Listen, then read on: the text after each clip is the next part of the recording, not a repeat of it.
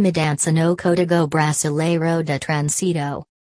Marcelo Siciliano Oprigto de lei N Superscripto 3267-2019 Queimada o Código Brasileiro de Trânsito foi aprovado na Câmara dos Deputados e agora segue para o Senado. Entre as alterações, esta ampliação de validade para ten anos de carteira nacional de habilitação, CNH, e o limite de pontos, que atualmente, e de 20 pontos na CNH e aposição, a carteira e suspensa. Na proposta aprovada, ha uma gradação no aumento de pontuação limite, 20, 30 e 40 pontos dentro de 12 meses. Se tiver duas umas infrações gravíssimas, a CNH e suspensa com 20 pontos.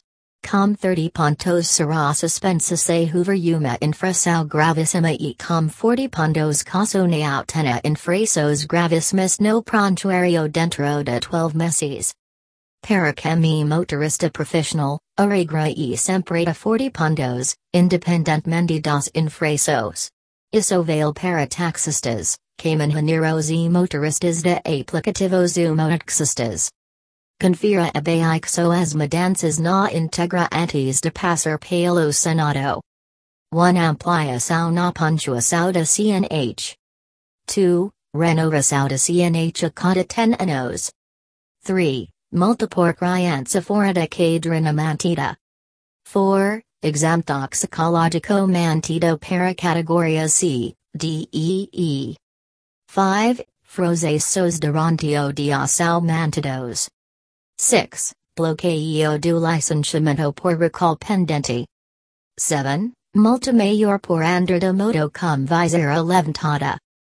8. Autorização especial para carga acima limite. 9. Cadastro positivo a motorista que não levar multa. 10. Mais preso para indicar infrator e defesa previa.